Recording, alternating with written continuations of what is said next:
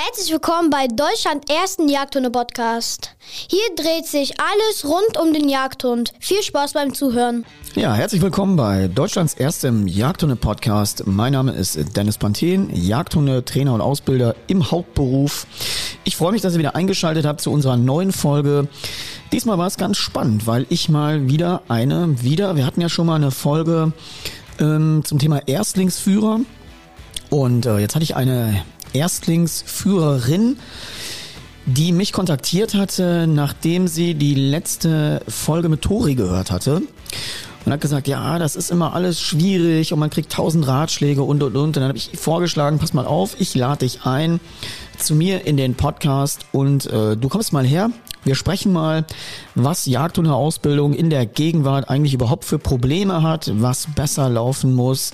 Ähm, also wir haben im Grunde mal über das große Ganze gesprochen und das ist jetzt natürlich das, was ihr ja, im folgenden Gespräch hören könnt. Vorab noch mal eine ganz wichtige Information. Viele wissen ja, ähm, oder viele, die mittrainieren wollen und sagen, ich will Informationen, aber du als Trainer sitzt nicht bei uns um die Ecke. Also, wir haben im Ausbildung, wir haben natürlich eine Menge Ausbildungs- und Lehrfilme, die ich auf den Markt gebracht habe und zu allen Themen, ob ihr Jäger seid, nicht Jäger seid, ähm, Thema Leinenführigkeit, äh, den Game Changer Ausbildungsfilm, wo es mal ums große Ganze geht, um mal zu verstehen, wie funktioniert Konditionierung und und und.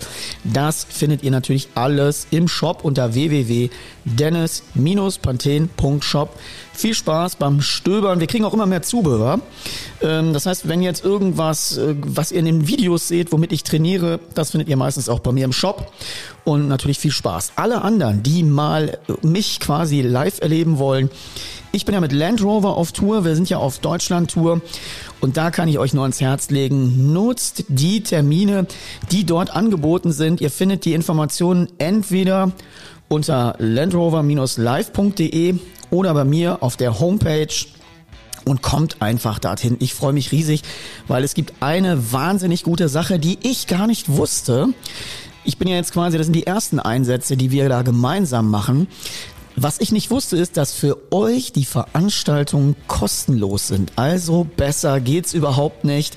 Macht das. Wir sehen uns auf den Terminen und jetzt natürlich viel Spaß beim Zuhören mit dem Podcast und der neuen Folge. Ja, willkommen zu einer neuen Folge von Deutschlands erstem Jagdhunde-Podcast. Heute haben wir mal ein Thema, was wir mal so ein bisschen aufgerollt haben und ich glaube, dass ich in den ersten drei Folgen, ne?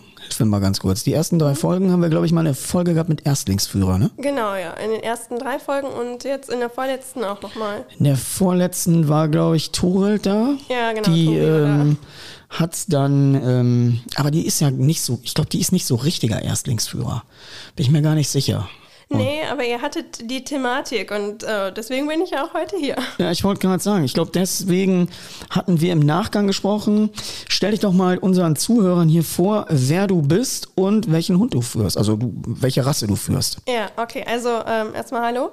Mein Name ist Nele, ich bin heute ein bisschen erkältet und ähm, ich komme vom Niederrhein. Ich bin Erstlingsführer, ich führe einen Deutsch-Drahthaarrüden, der ist jetzt 13 Monate und ähm, ja, Erstlingsführer, Rüde sind schon mal zwei Sachen, die so ein bisschen problematisch sind. Drahthaar sowieso. Findest du?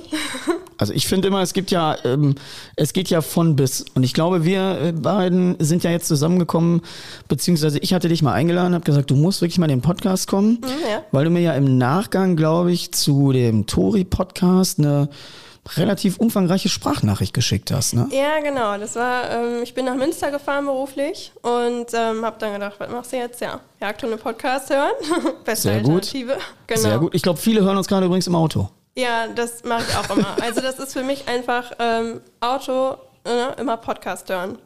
Ich- ist einfach gut. Also ich höre, also ich, die, das Feedback, was ich immer bekomme von den Leuten ist, wir hören es ähm, beim Autofahren, wir hören es beim Ansitzen, Ah, Okay, wo cool. ich gedacht habe, okay, das ist ja vielleicht mal eine andere Option, keine Ahnung. Weil du ja eben äh, deine Augen frei hast quasi. Das ist ja besser als auf dem Bildschirm zu gucken. Und äh, was hören wir noch? Viele hören es auch tatsächlich beim Treckerfahren, habe ich Okay. jetzt gehört. Ja. Einige hören es bei der Hausarbeit, beim Bügeln, Waschen, Kochen, bei allem, was sie tun. Männlich wie weiblich. Und ähm, ja, aber wie gesagt, der überwiegende Teil, glaube ich, tatsächlich im Auto. Ja, äh, Ja, ich auch. Also im Auto finde ich das immer super, gerade wenn man länger unterwegs ist.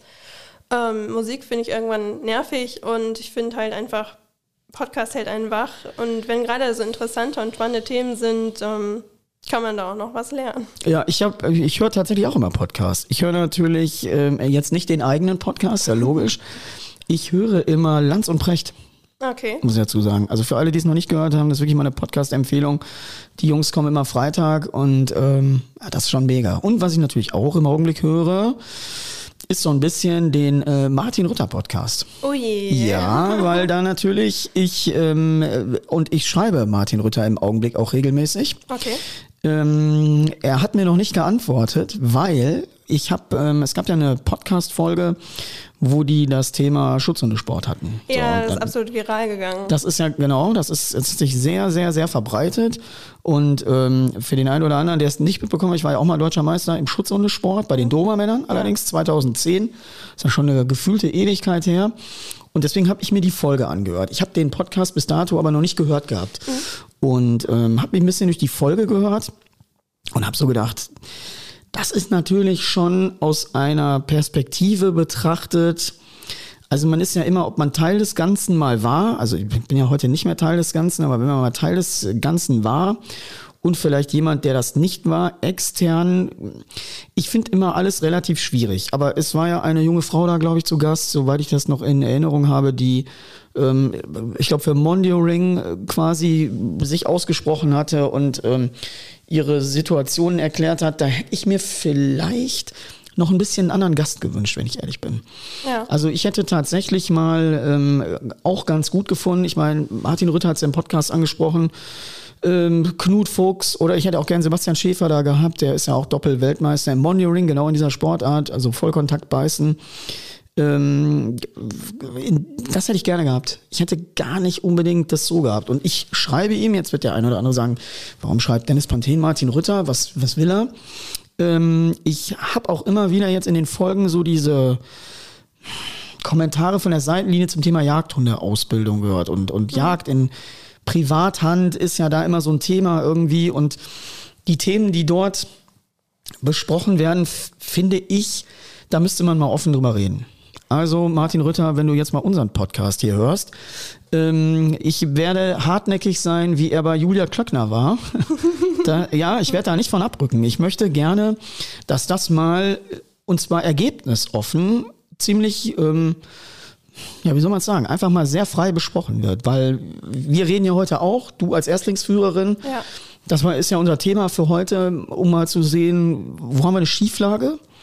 Was müssen wir tun? Was fehlt uns gänzlich? Und was sind die Aufgaben von Jagdhundeausbildung 2023? Oder vielleicht auch 24? Ja, ja, auf jeden Fall. Und deswegen finde ich, kann man sich ja mal ganz locker der äh, Gesamtsituation hier mal ein bisschen nähern. Aber ich hätte gerne das Gespräch. Also ich hätte gerne, ähm, es geht auch gar nicht darum, irgendwie, weiß ich nicht. Also ich würde gerne mal den Austausch haben, weil ich äh, mir manchmal die Betrachtungsweise zu einseitig ist. Ja, natürlich, das fehlt einfach. Es fehlt vielleicht mal eine Gegenmeinung aus dem Lager der Leute, die auch betroffen sind. So, also das ist ja immer so ein Fakt, ähm, weil auch die, die, ja, wie soll man es sagen, die äh, Thematik, ich habe ja, wurde jetzt letztens wieder eine Statistik dort ähm, besprochen, da ging es darum, um den Bleieintrag durch Schießen am Wasser. Mhm, ja. Ich glaube, ich mache da mal ein YouTube-Video zu. Ich habe, weil das muss man vielleicht mal verbildlichen. Man kann jetzt, die haben Zahlen genannt, die, äh, boah, da müsstest du so viel aufs Wasser schießen. Ähm, also ich muss dazu sagen, ich persönlich, wenn ich am Wasser jage, schieße gar nicht aufs Wasser. Also wenn jetzt natürlich irgendwas, nee, im Grunde, nee, auch nicht irgendwas, sondern ich schieße im Grunde gar nicht aufs Wasser. Du schießt ja abstreichendes oder ankommendes Wild und das wird ja über der Wasseroberfläche geschossen und dieser Schroteintrag, ich meine, wir schießen ja in Nordrhein-Westfalen Stahlschrot, schießen ja gar kein Blei. Das heißt, die Zahlen hinken ja im Grunde schon, aber ich schieße ja gegen den Himmel. Das heißt, mein, mein, mein Schrot, auch in dem Fall ja auch Stahlschrot, der gar keinen Bleieintrag leistet, landet ja gar nicht im Wasser. Es ging ja um die Aufnahme von bleihaltiger Munition beim Gründeln da, der, der Wasservögel und die Verendung dadurch. Aber das ist ja eigentlich nicht korrekt. Weil es schießt ja niemand aufs Wasser. Jetzt wird der eine oder andere sagen, ja, wenn da ein angeflickter Vogel ist, der irgendwo runtergeholt werden muss, dann holen die Hunde die Vögel. Ja. Also da wird nicht, ich schieße nicht auf die Wasseroberfläche, weil jeder, der das mal gemacht hat, merkt ganz schnell, wie das wie ein Stein, den du flitscht, ähm, lebensgefährlich ist, unter Umständen. Ja. Und deswegen versuche ich das zumindest äh, und alle, die ich kenne, zu vermeiden. Und deswegen finde ich diese Statistik so zu interpretieren, da würden Tonnen, also wirklich Massen, was da genannt worden ist, an Blei im Wasser landen. Das ist ja völlig unrealistisch. Also ich nehme Martin Rütter gerne mit zur Wasserjagd, damit er sich das angucken kann. Nein, also ich finde, und du musst dir vorstellen, mit großer Macht kommt große Verantwortung. Mhm. Das sind ja Podcast-Formate, wir sind ja hier ein Dorf-Podcast im Vergleich dazu. So. Ja, ja. Das darfst du ja nicht vergessen, das ist ja in dieser Größenordnung, wie da gesprochen wird, da hören keine Ahnung, wie viel Menschen zu und du kannst mit so einer Macht natürlich Meinung machen. Absolut. Also große ja. Macht, große Verantwortung. Ähm, und da finde ich, muss man ein bisschen mehr im Thema sein. Weil, wie gesagt, ich bei der Wasserjagd gar nicht aus Wasser schieße. Das mag ja dann in 300 Meter irgendwo äh, anders runterkommen. Ähm, und ich habe keinen Eintrag. Ich habe keinen Bleieintrag bei mir im Gewässer. Und deswegen das und natürlich auch Ausbildung, so wie bilden wir heute aus, was ist überhaupt Phase, ähm, finde ich mal wichtig zu besprechen, auch da, wo es Leute hören können. Und ich finde, da muss sich Jagdhunde-Ausbildung ja nicht immer verstecken und sagen so, huh, wir verstecken uns jetzt hier immer alle den ganzen Tag, ähm, weil dann äh, grillt man uns woanders, wenn wir nicht mal eine Meinung dazu sagen können. Nee, genau, also das ist ja auch irgendwie so ein bisschen der Bildungsauftrag, dann da auch mal zu sagen, ne, es ist nicht so, und ähm, ja, es gibt Statistiken, klar, aber es ist auch immer Auslegungssache. Und, ähm, ich muss immer gucken, wer hat die Statistik in Auftrag gegeben. Genau. Also glaube nur der Statistik, die du selbst gefälscht hast, ist ja ein alter Satz. ja. Und der stimmt ja auch. Also wer hat denn die Statistik bezahlt? Und da stehen natürlich immer auch Interessen hinter. Ne? Interessen, eine Sache in ein Licht zu rücken, die vielleicht gar nicht so ist. Ja, und mir fehlt genau. natürlich diese Neutralität. Und das ist immer sehr äh, interessant, wenn in journalistischen Formaten auf solche Quellen dann zugegriffen wird, die aber tatsächlich mit der Geschichte vor Ort wenig Übereinstimmung haben. Und dann finde ich es immer schwierig, ähm, sich daran zu orientieren. Deswegen sollte man, ich werde übrigens mal diesen Link hier von dieser Podcast-Folge an Martin Rütter über Instagram verschicken, damit er vielleicht auch mal hört, worum es hier eigentlich geht und was wir mal genau. besprechen müssen. Mhm. Und dann kann er sich ja vielleicht schon mal ein bisschen jetzt unseren Austausch zum Thema Jagdhundeausbildung 2023 anhören, weil wir wollen ja heute natürlich auch mal darüber sprechen, ja, was müssen wir besser machen? Also was läuft alles schief? Ja. Ich habe ja noch mal eine ganz eigene Meinung dazu. Ähm, als Profitrainer, äh, Profi heißt für mich immer Leute, die dafür bezahlt werden. Das ist ja die, der Unterschied zwischen Amateur und Profi. Ein Profi bekommt dafür Geld. Ähm, ich bin ja noch ein privatwirtschaftliches Unternehmen. Ich bin ja nicht äh, ehrenamtlicher Ausbilder. Das heißt, ich bin ja noch mal etwas anders. Aber wir müssen mal über das große ganze System einfach mal sprechen.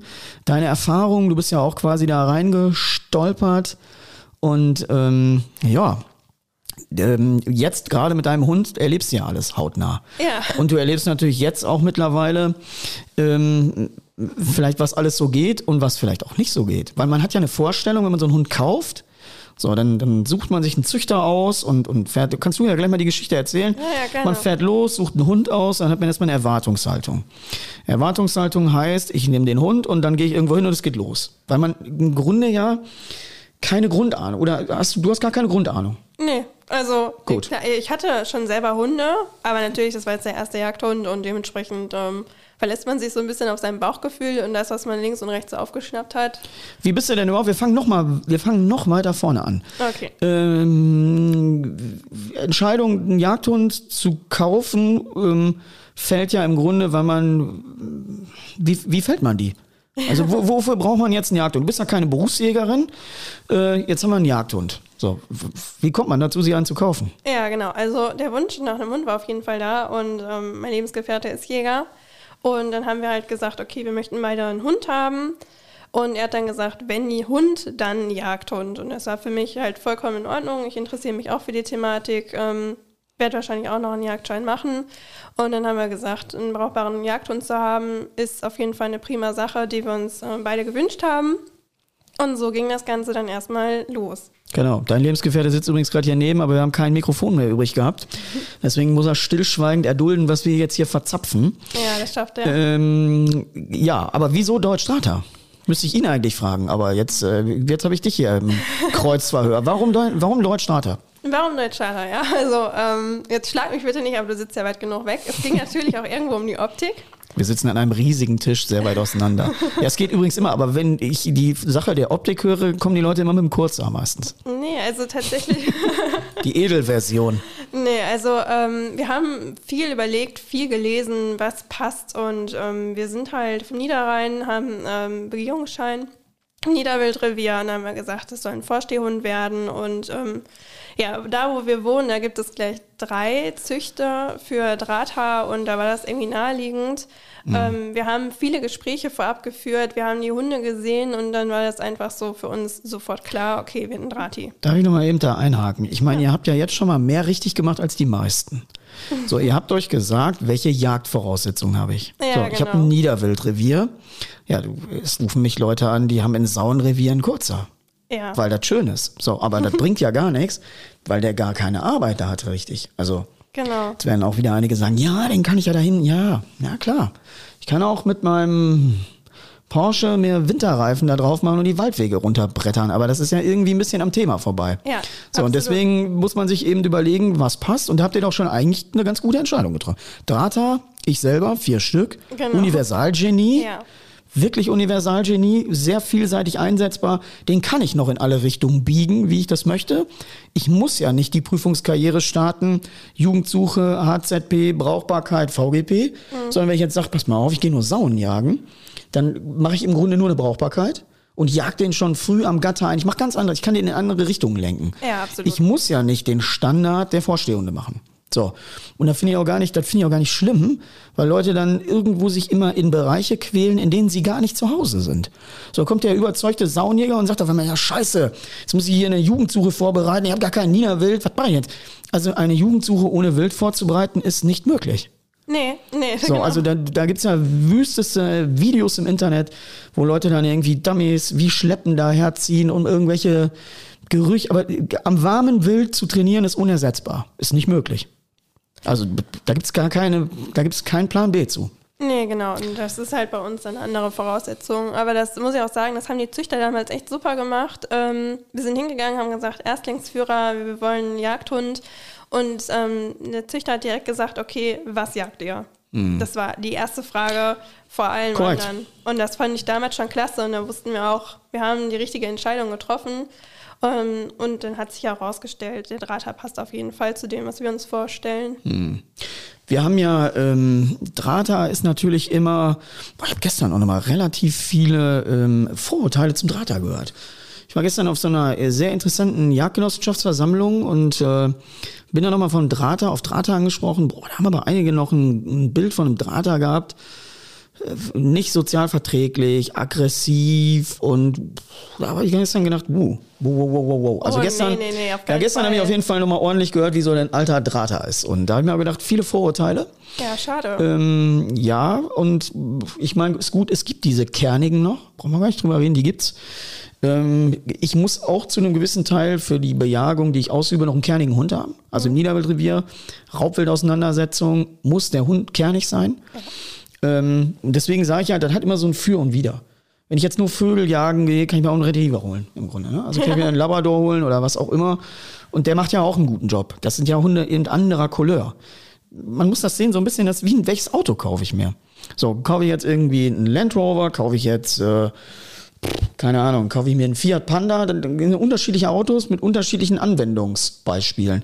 Und das muss man beim Hund genauso sehen. Ja. Man sollte wirklich mal eine Folge machen auf dem YouTube-Kanal, so mein erster Jagdhund oder so. Ja, auf jeden Fall. Also so Wie suche ich den mal- aus? Ja. Wie, wie treffe ich die richtigen Entscheidungen? Wie komme ich da überhaupt hin?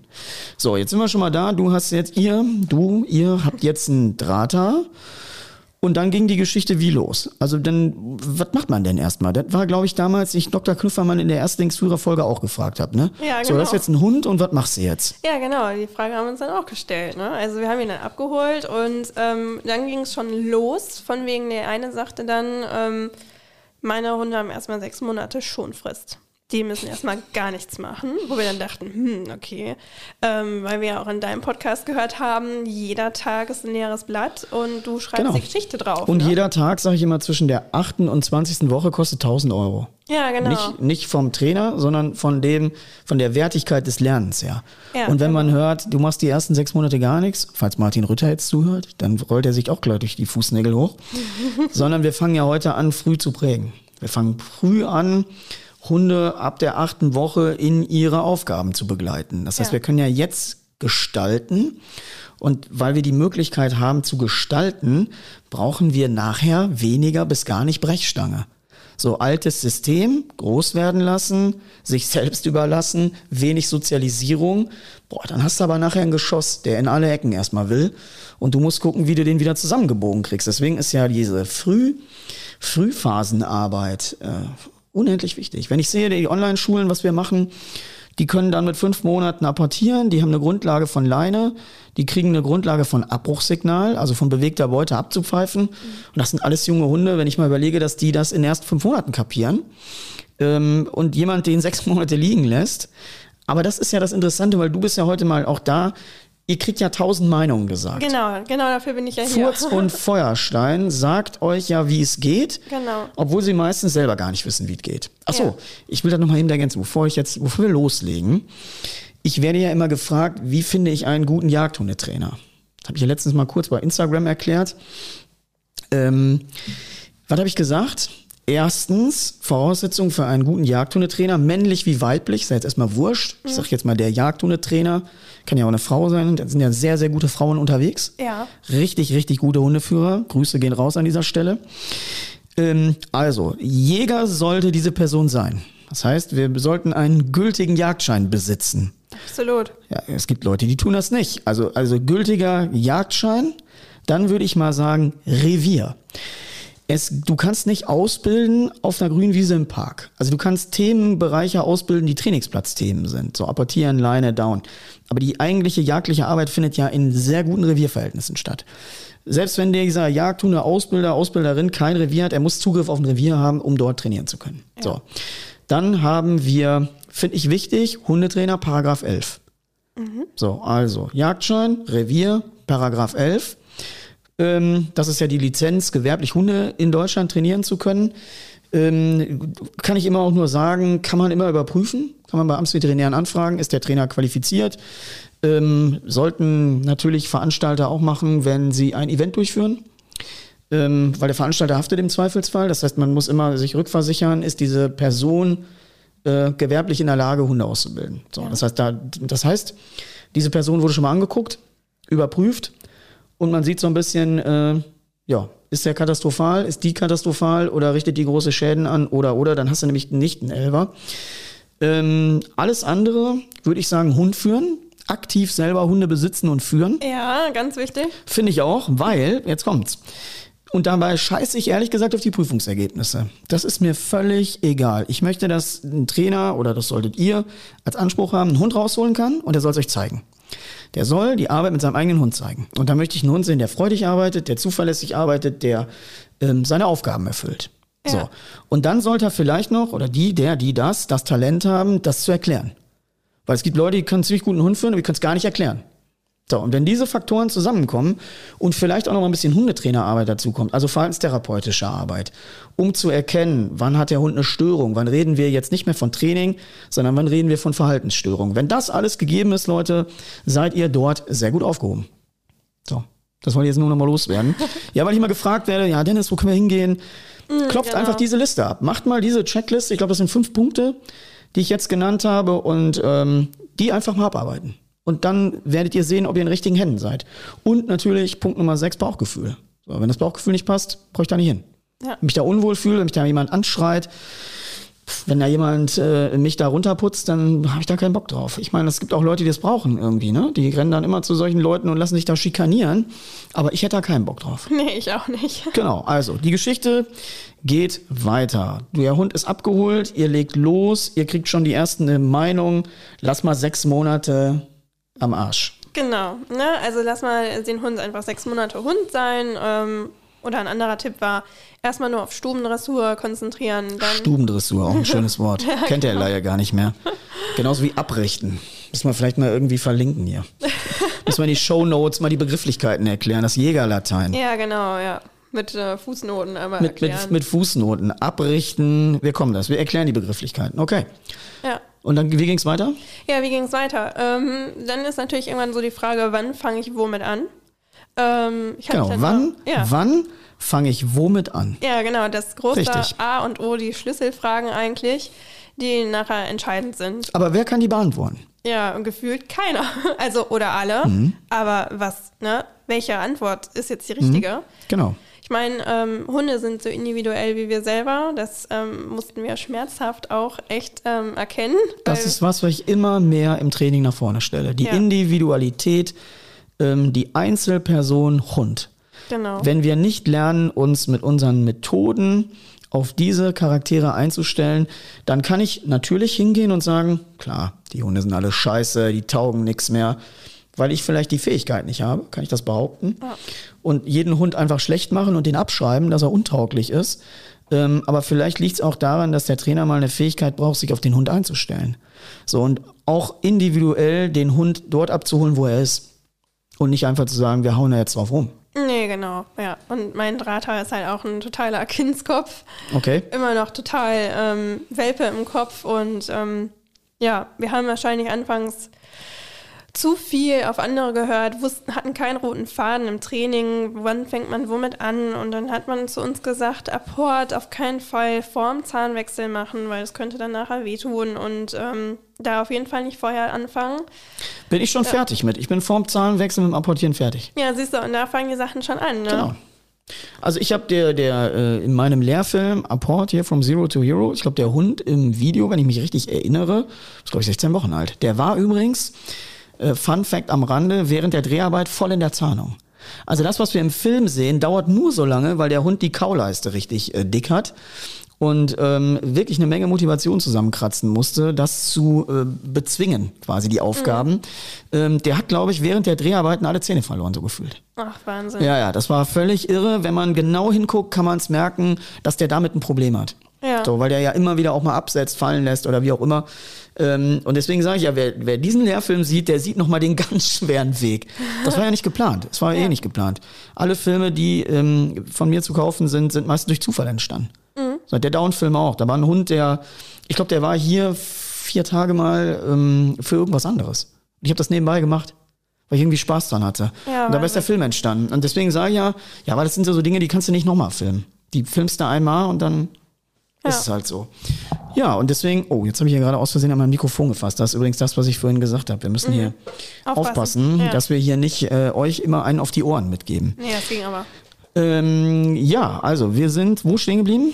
Du äh, erzähl doch noch mal ein bisschen von deinen ganzen Ratschlägen, die du so kriegst. Ja. Ich finde das ja cool, wenn man sich ein bisschen informiert, dass jeder so seinen Senf da reinhaut. Genau, also ähm, um die Geschichte nochmal eben so ein bisschen zusammenzufassen, wie ich überhaupt hier hingekommen bin. Ähm, du bist irgendwann in meinem Instagram-Kanal erschienen und dann habe ich dich ähm, ein bisschen gestalkt und dann hattest du irgendwann mal gesagt, hier ähm, Apport-Workshop vor Ort. Ach ja, wir, genau, erzähl mir die Geschichte, wie wir übereinander gestolpert sind. Genau, ja, wie ich überhaupt Krass. hingekommen bin. Ähm, wir waren dann hier, hatten noch gar keinen Apport gemacht und ähm, haben dann wirklich gesagt, so, wir kommen hier hin und dann können wir wirklich von Anfang von Mhm. Wissensstand null wenigstens den Apport dann mal von einem Profi aufarbeiten lassen. Sehr gut. ja, und ähm, im Training hatte sich gezeigt, der Hund hat auf jeden Fall die super Motivation mitzumachen, aber ist halt extrem unruhig. Und so Extrem wir, unruhig und der hatte Genau. natürlich auch noch ein paar andere Probleme, glaube ich. Ne? Das kam so ein bisschen da ans Licht damals. Ich Ja, erinnere mich. genau. Das ist jetzt aber auch schon ein bisschen her. Obwohl, wenn der Hund noch nicht so alt ist. Wie Der lange war- ist das her? Der war damals sechs Monate.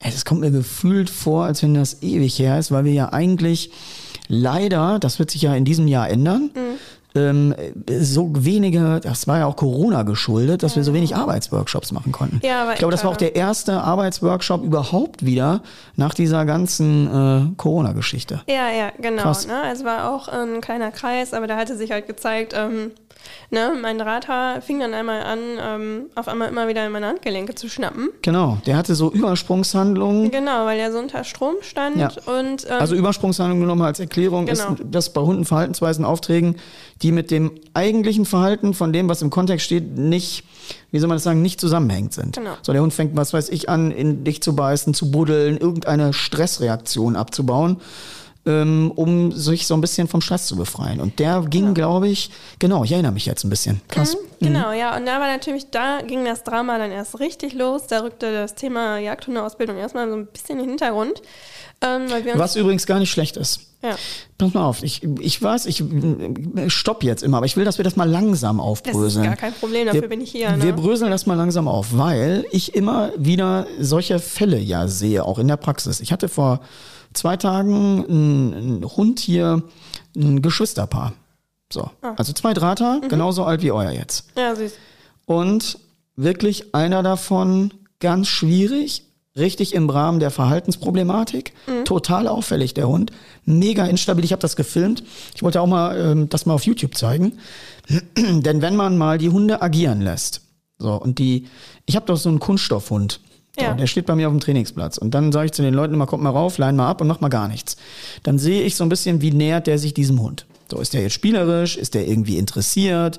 Fordert er den zum Spielen auf? Greift er den an? Beißt er den? Wie verhält er sich überhaupt? Und da sieht man sehr gut, was habe ich für einen Charakter? Was habe ich da für einen Hund? Das kann ich auch nur einmalig machen, weil beim zweiten Mal weiß er, der Hund ist nicht echt. So. Ähm, dann mache ich das und da sehe ich eine Menge. Ich sehe natürlich erstmal hinter die Kulissen des Hundes. Und bei einem habe ich gesehen, der ist nicht richtig stabil. So. Mhm, okay. Und wenn ich jetzt hingehe und das unterbinde, weil man mir in klassischer Ausbildung ein Halsband draufballert und dachte, jetzt gib mal einen richtigen Leinendruck, wir marschieren hier mal auf den Trainingsplatz und dann ist gut, dann prügel ich ja quasi diese Verhaltensauffälligkeit weg. Oder Genau, beziehungsweise ich ja. mache sie nur noch schlimmer, weil du kriegst kaum ein Ausbildungsergebnis damit zustande. Und das sind dann unter Umständen so Hunde, die dann durchgehauen werden und dann sagen wir, der taugt nix, tu den weg. So, und das ist ja nicht der Fall. Und dann habe ich den Bruder angeguckt. Er hatte eine ähnliche Tendenz, aber mit dem konnte ich Training machen. Der war in ganz kürzester Zeit in der Lage, Trainingsaufgaben äh, sich erklären zu lassen, während der Bruder gar nicht da war. So, das heißt, wir haben die völlig unterschiedlich behandelt. Ja. Obwohl die Leute natürlich immer die gleich behandelt haben, die sind ja immer alles gleich mit denen gemacht. Und dann hat man erstmal gesehen, durch die, durch die, durch das getrennte Arbeiten, welcher Hund welche Probleme hat und vielleicht auch den anderen mit beeinflusst. Also das ist das, was ich ja meinte, ein Jagdhundeausbilder heute, 2023, muss auch eine, verhaltenstherapeutisch, eine verhaltenstherapeutische Grundlage haben, Verhalten bei einem Hund zu beurteilen, zu lesen und auch zu wissen, wie man als Hundetrainer darauf reagiert. So, also da, da spielt Jagd dann in dem Augenblick gar keine Rolle mehr. Nee, ganz Null. Genau. Ja. Und das ist das, was mir auch fehlt von der Komplexität, dass, dass man das sauber trennt. Und hier dann einen Hundetrainer sieht und sagt, hey, ich habe hier ein Verhaltensproblem. Ich kann da jetzt nicht Leine drauf machen, Apport drauf machen, Down drauf machen, sondern ich muss erstmal den Hund stabil bekommen. Weil wenn ich kein gutes Fundament habe, dann, und das ist immer das, was immer falsch läuft. Dann kommt immer irgendjemand, mach mal ein Halsband dran, komm, zieh mal, der muss das jetzt machen. So, was ist denn? Warum macht der das nicht so? Bam, bam, bam, bam, bam. Ja. Wo ich dann denke, Leute, der Hund hat ganz andere Baustellen. Hör auf, den da zu malträtieren. Das ist totaler Bullshit. Ja, genau. Und ich kann mich nur damals noch dran erinnern, ich habe ja gesehen, ich konnte natürlich auch ein bisschen anhand deiner Schilderung mir nur so ein kleines Bild machen. Ich habe ja nur einen Ausschnitt von euch gesehen. ja, genau. Und ich war ein bisschen beunruhigt damals. Ja, weiß Ich war noch. beunruhigt und habe das aber auch genauso kommuniziert, Ja. weil ich gesagt habe, das sind Probleme, weil ich ja mal relativ viel mit Aggressionshunden gearbeitet habe. Und es gibt bei Aggression tausend Meinungen und tausend Kack-Dinge, die man da sich meint, irgendwie wissen zu können. Und ich finde, in all den Dingen ist bei mir eine Weisheit in Aggression und ich habe wirklich die Hände sehr zerbissen. Also ich habe viele Narben und habe eben äh, viele schmerzhafte Erfahrungen auch gemacht. Und ich kann dir sagen, Aggression, da gibt's eine Weisheit zu. Wenn du einen Hund hast, der da eine Disposition hat, das sind immer Dinge, ein Hund, der ein Aggressionsproblem hat, ist wie ein trockener Alkoholiker nachher. Ich kann den durch Training gezielt versuchen zu stabilisieren bis zu einem gewissen Grad. Aber gerät der in Stress, gerät der, ist das wie ein Alkoholiker, dann kommt er in sein Ursprungsverhalten unter Umständen zurück. Und das ist eigentlich die einzige Wahrheit, die ich im Rahmen von Aggression immer wieder nochmal äh, namentlich benennen kann, weil auch da die Felder so individuell sind. Woher kommt die Störung? Ich muss ja auch immer gucken, Wenn ein Hund ein Aggressionsverhalten zeigt, was hat das für eine Ursache? Das kann auch eine gesundheitliche Ursache haben. Es kann ja irgendwo aus dem Kontext sein, dass der ein Problem hat. Der hat vielleicht Schmerz, der hat ein Entzündungsproblem, der hat irgendetwas, was ich nicht sehen kann. Und da kann ich nicht drauf rumhauen. Wenn die sagen, so, jetzt komm, der Blödmann, dem zeigen wir es jetzt mal richtig. Ja, ja, genau. Wir hauen den jetzt im Wald mal richtig durch und dann muss der ja funktionieren. Vielleicht ist der Hund krank. Ja. Vielleicht hat er irgendwelche Schmerzen. Vielleicht hat er irgendwas, was mit ihm nicht stimmt. Warum ist Jagdhundeausbildung immer noch so grundbehindert, das nicht zu erkennen? Ja, das ist auch einfach der, der Terminstress. Ne? Also dann als, als Erstlingsführer hinzugehen, zu sagen, okay, wir hören jetzt erstmal auf mit der Ausbildung und gucken erstmal, was ist das Problem. So, und jetzt sind wir ja wo? Wir sind jetzt in einem ehrenamtlichen System. So, dieses Genau. ehrenamtliche System, und ich bin dankbar für jeden, der da, der da zugange ist. Aber das hat ja eine Grenze. So, weil dort wird ja ein Kurs oder ein Programm vorbereitet, wo du im Grunde mit einer Verhaltensproblematik störst. Ja, Weil du bist da gar nicht, da kann, wer soll darauf eingehen? Wir haben keinen verhaltenstherapeutisch ausgebildeten Trainer, wir haben keinen, der die Situation richtig lesen kann, sondern wir haben in erster Linie einen Jäger, der umsetzen will, was in der Prüfungsordnung steht.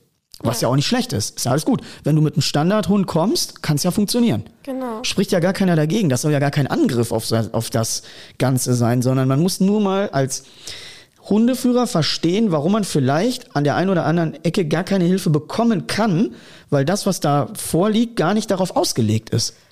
Ich habe die Tage oder wir haben in einer Fortbildungsmaßnahme jetzt äh, ziemlich erfahrene Kreisjägerschaftsausbilder mal mit meinem System ein bisschen konfrontiert und ich habe auch gesagt, ihr müsst den Menschen sagen, dass das eure Grenze ist. Ihr könnt nicht das leisten, weil das passiert bei denen neben den Berufen. Also man muss irgendwie sich an der Brauchbarkeit abarbeiten. Man muss irgendwie sich an dem Jugendsuche. Da kannst du nicht einzeln auf jemanden gucken und du musst noch die Ahnung haben. Das kommt ja dazu. Deswegen sage ich ja, es ist nochmal ein Unterschied. Wo bin ich und wo gehe ich hin? Bin ich bei einem Privatunternehmer, der qualifiziert, ist, dann muss ich den natürlich auch bezahlen. Das ist ja in der Regel immer teuer, weil einfach der Aufwand da hinten, der da dran hängt, teuer ist. So, und, und, und deswegen finde ich, muss man, wir bröseln das jetzt mal ganz langsam auf. So, dann war ihr beim Seminar, dann haben wir festgestellt, wir haben ein bisschen Verhaltensproblem. Ja. Hund war nicht ganz stabil, soweit ich das in Erinnerung habe. Ja, genau. Okay, wie ging die Geschichte weiter? Wie ging die Geschichte weiter? Ja, also wir sind erstmal nach Hause gefahren und ähm, ja, ich habe erstmal geweint, drei Tage lang. Das war nicht meine Absicht. nee, das ist, das ist auch gar nicht schlimm. Aber letztendlich ähm, sind wir ja auch irgendwo in einem Zeitalter angekommen. Der Jagdhund lebt nicht mehr draußen im Zwinger Genau. Und ist nicht einfach nur Instrument, sondern ist Familienmitglied und äh, Familienmitglied, Ja. gelebt in unserem Sozialgefüge. Ganz genau, ne? So. Und für mich war das damals total ähm, furchtbar, auch quasi Opfer zu sein äh, vom eigenen Hund, weil er hat das nur bei mir gezeigt. Guck mal, ich finde immer, und deswegen habe ich das auch so deutlich gesagt, ich finde, man kann mit sowas besser umgehen, weil man es vielleicht gar nicht so schlimm kommt, wie es ausgemalt ist. Aber wenn es so kommt, bist du darauf vorbereitet. So, weil es gibt nichts Schlimmeres als Aggressionen, die man nicht kommen sieht, die man nicht deuten kann. Es gibt Hunde, die haben kein Anzeigeverhalten. So, wenn jetzt ein Hund dich anknurrt und du gehst weg, uh, dann beißt er da, beißt er mich gleich. Es gibt aber auch Hunde ohne Anzeigefallen, die beißen nicht einfach. Die Ja. beißen ja auch ins Gesicht oder wohin auch immer. Und wenn man merkt, ich könnte vielleicht ein größeres Problem bekommen, es ist immer besser, erstmal vom Worst Case auszugehen. So, und dann ist ja auch Regel Nummer eins, immer Sicherheit schaffen. Ganz genau. Also wir haben ja letztens noch, genau, den Maulkorb, dass man Ja. selber nicht verletzt wird, dass der Hund mit seiner Verhaltensweise kein Recht bekommt. Genau, ja. Und es ist nicht die Aufgabe, mit einem Knüppel dagegen zu ballern.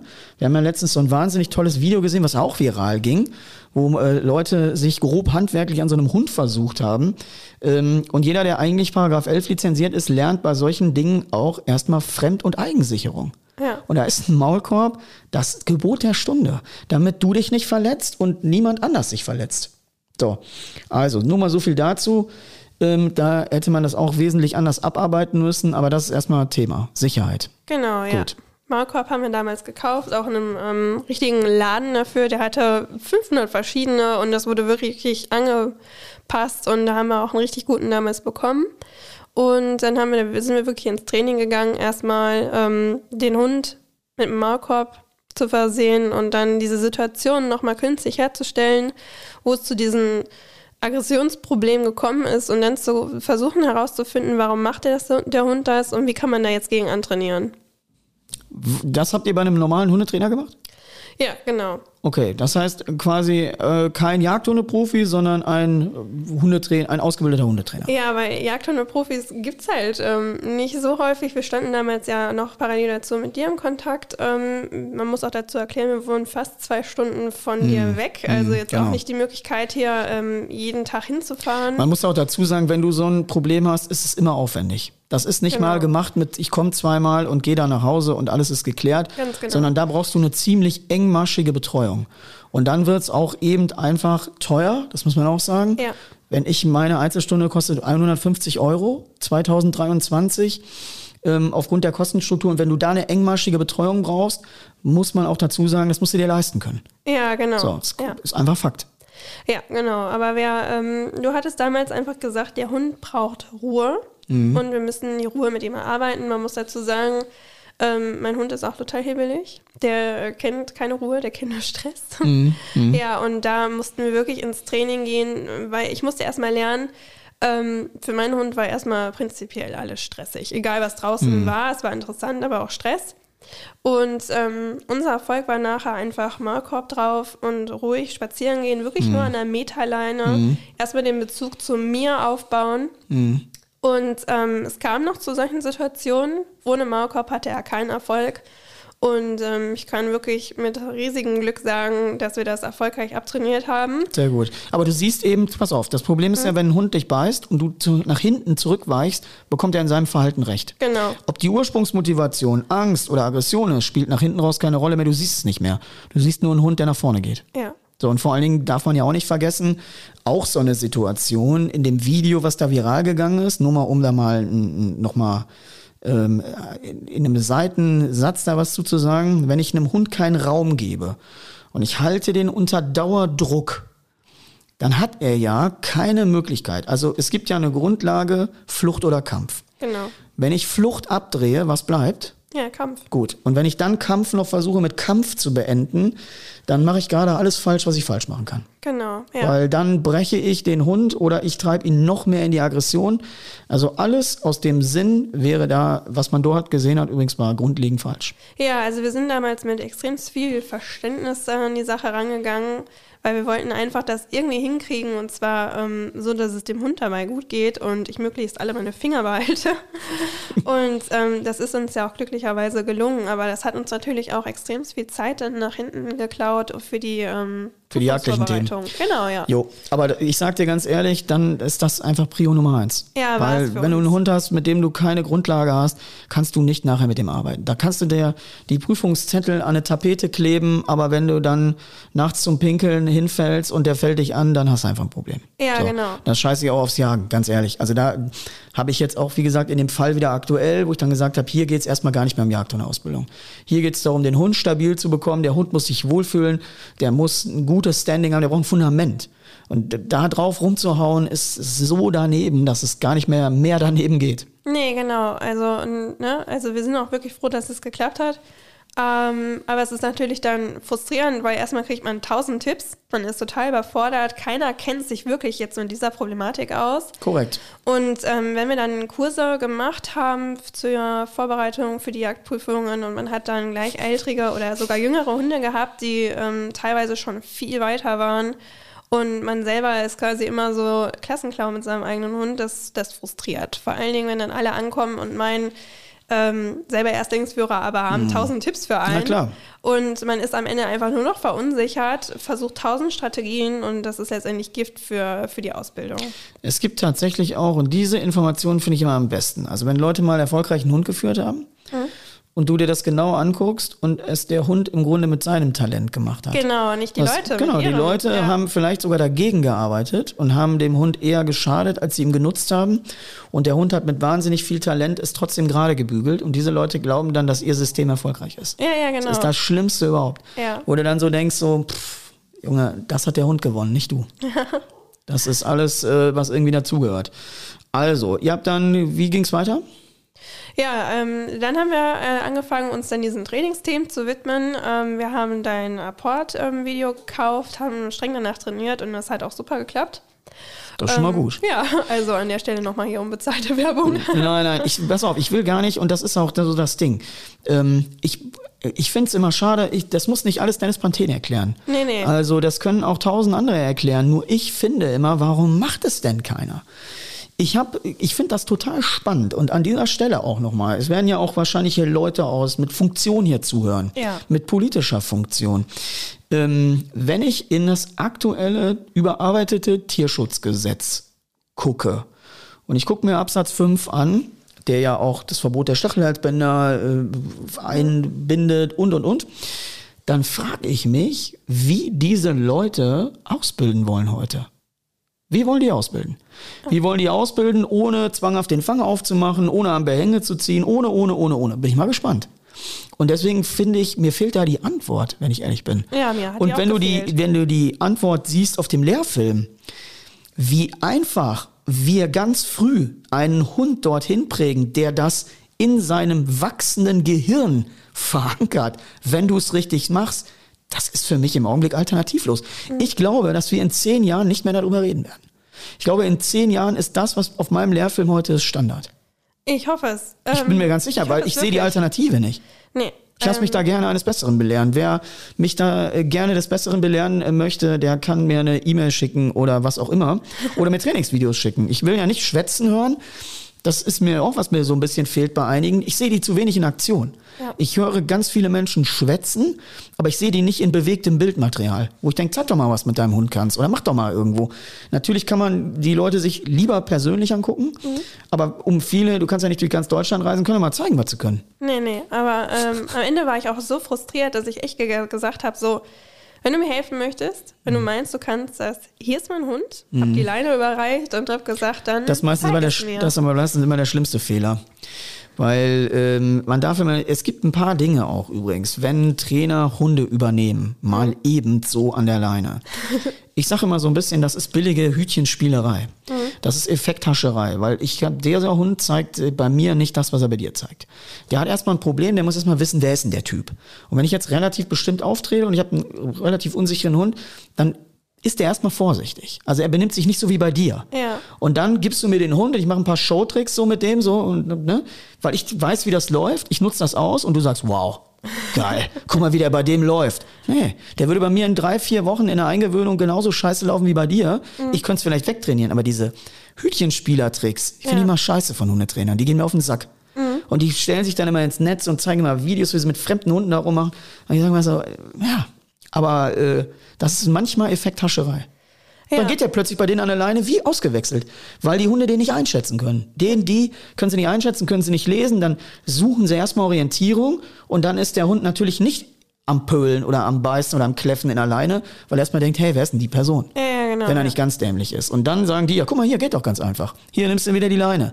Dann machst du es und denkst, fuck, geht überhaupt nicht. Bin ich blöd? Und dann denkst du, boah, krass, das liegt an mir, ich bin völlig unfähig. Stimmt gar nicht. Ja. Leute, lasst euch nicht immer irgendeinen Bullshit einreden, ne? Nee, nee, genau. Also das, das hatten wir ja genauso erlebt. Ähm, da hatte dann jemand mal unseren Hund übernommen und hat dann gesagt, ja, guck doch, läuft doch alles. Ja, klar. Ja, aber dann, ähm, das war auch mehr so sinnbildlich gemeint, ähm, weil halt wirklich jeder, gefühlt jeder, ich bin auch schon aus dem Auto heraus in der Straße auf meinen Hund angesprochen worden, ähm, ne, weil jeder auf einmal meint, er darf dich ansprechen. Ich weiß auch nicht, ob das daran liegt, dass ich relativ klein bin und mein Hund relativ groß, dass die Leute einfach meinen, sie müssten mir Du Ratschläge musst den. Maulkorb drauf machen wieder, dann spricht dich keiner mehr an. Ja, also das, das Krasseste, was ich erlebt habe, war einfach, ich war ähm, mit meinem Hund spazieren und ähm, der fing auf einmal an, einen anderen Hund anzupöbeln an der Leine. Und dann habe ich halt zu meinem Hund gesagt, dass er das mal bitte unterlassen soll und habe ihn äh, mit der Hand vor der Brust ein bisschen vom Weg runtergeschoben, weil habe versucht, ihn wieder ansprechbar zu machen. Und ähm, die Situation war so unglaublich harmlos. Und auf einmal kam dann der Hundebesitzer von dem anderen Hund auf mich zu und meinte dann, ich soll mal aufhören, meinen Hund zu misshandeln. Und Ja, herzlichen gesagt Glückwunsch. So, Hä, was habe ich denn jetzt gemacht? Also, Herzlichen Glückwunsch. Man ist am Ende einfach so verunsichert, das, das, das, das ist der Wahnsinn. Und das ist halt so frustrierend. Jetzt können wir ja mal gucken, wie kann man denn dagegen steuern? Also ich sage natürlich immer, ähm, teilt eure Ausbildung in Erziehung, Training, Anlage. Ja. Das, ist ja, das ist ja die frühe Grundlage. Genau. Dafür brauche ich natürlich ein Revier, ich muss ein bisschen Nasenarbeit machen, ich muss anfangen. So, dann arbeite ich natürlich die Gehorsamsthemen ein, alle die auch als Lehrfilm da sind, Down, Leine, Apport. Ähm, versuche ein bisschen die Grundsozialisierung zu machen im Einkaufscenter. Und dann ist ja fast schon meine Aufgabe, mich an der Prüfungsordnung zu orientieren, wenn ich das führen möchte. Genau. Sonst kann ich ja neue andere Dinge machen. Und das ist eigentlich der Weg, wie es gehen muss. Ne? Wenn nichts dazukommt mit Verhaltensproblemen und und und, dann muss der Weg ein anderer sein. Ja, genau. Ne? Dementsprechend ist es bei uns eine riesige Reise und gerade so als Erstlingsführer stellt man sich dann selber auch immer in Frage. Ich lade dich mal immer wieder ein übrigens. Okay. Habe ich jetzt gerade festgestellt. Wir werden deine Geschichte hier mal ein bisschen begleiten, wie es weitergeht. Ja, cool. Bei euch steht jetzt an Jugendsuche. Ja, genau. Ich habe dir schon, äh, du hattest ja auf Instagram gefragt, wer führt dieses Jahr Jugendsuche? Ja. Und ich geschrieben, wir. Und dann hast du geschrieben, und läuft? Und ich, nö. Ja, genau, das war die Antwort. Ich erinnere mich. ja. Also ich habe übrigens auch nochmal den Tipp, wir sind ja jetzt hier, äh, was haben wir für ein Datum? Hat jemand ein Datum? Mm. Was haben wir jetzt heute? Also morgen hat mein Freund Geburtstag, heute ist der 25.3. Ja, ja, also wir sind, äh, wir werden ja jetzt äh, sehr aktuell diese, diese Folge hier auch äh, posten. Ähm, ich habe gerade auch im Vorgespräch den auch gesagt, weil wir über das Thema Vorsprechen, der Hund steht nicht vor, wie komme ich zum Vorstehen? Ja, genau. Und da habe ich euch gesagt, was ich auch auf meinem Feldfilm erkläre, den habt ihr, glaube ich, nicht gesehen, ist auch nicht schlimm, aber ich, arbeite die Hunde zur Jagdzeit ein. Ja. Ich mache mit denen Beute. Ich kann nur richtiges, krasses, Vor richtiges Vorstehen erzeugen, indem der Hund Beute macht. So heißt, Hund steht vor, ich muss Beute machen, mit dem Schießen. Der muss wissen, dass Vorstehen zu einem Ergebnis führt. Ja. Und hinterherrennen führt zu gar nichts. Führt zu Abpfeifen, zurückkommen, Jagd vorbei. So, Vorstehen führt zu. Und wie will ich das jetzt in der Brut- und Setzzeit gestalten? Unmöglich. Ja, Unmöglich. Unmöglich, Das genau. sind die Hausaufgaben, die man machen muss zu den Jagdzeiten. Das heißt, auch Mhm. die, die jetzt zuhören und vielleicht einen Welpen haben, Leute, die nächste Jagdsaison kommt. Genau. Dieses Jahr, ab Oktober, geht's wieder los. Und da müssen die Hunde eingearbeitet werden. Nicht in den Brut- und Setzzeiten. In den Brut- und Setzzeiten kann ich ein bisschen noch korrigieren. Kann auch ein paar Fehler ausmerzen und, und, und. Das ist äh, der Tipp, den ich mal geben kann hier. Tipp zum Samstag. Ja, ja, Vorbereitung ist da alles. Ne? Also wir haben ja gerade schon darüber gesprochen, bei uns ist die Chance jetzt vorbei. Ähm, Hör mal, wir machen die nächste Folge nach der Jugendsuche. ja, okay. Und dann erzählst du hier mal, wie es war. ja, gerne. was du, was deine Probleme waren. Äh, ähm, wir machen das mal. Wir Auf machen die nächste Fall. Folge dann mal wirklich nach der Jugendsuche und äh, ich begleite euch ein bisschen. Super. Und äh, ich denke mal, wir werden auch noch mal zusammen trainieren. Bin Ja. mir ganz sicher. Werden wir. Bestimmt, ganz bestimmt. Nein, werden wir tatsächlich. Und äh, vielleicht können wir da auch mal ein bisschen noch mal was zeigen, dass wir vielleicht mal ein bisschen auf YouTube was zeigen oder so, dass wir mal ein paar Mhm. Basics oder so machen. Ich will ja den Kanal da ein bisschen aufpimpen.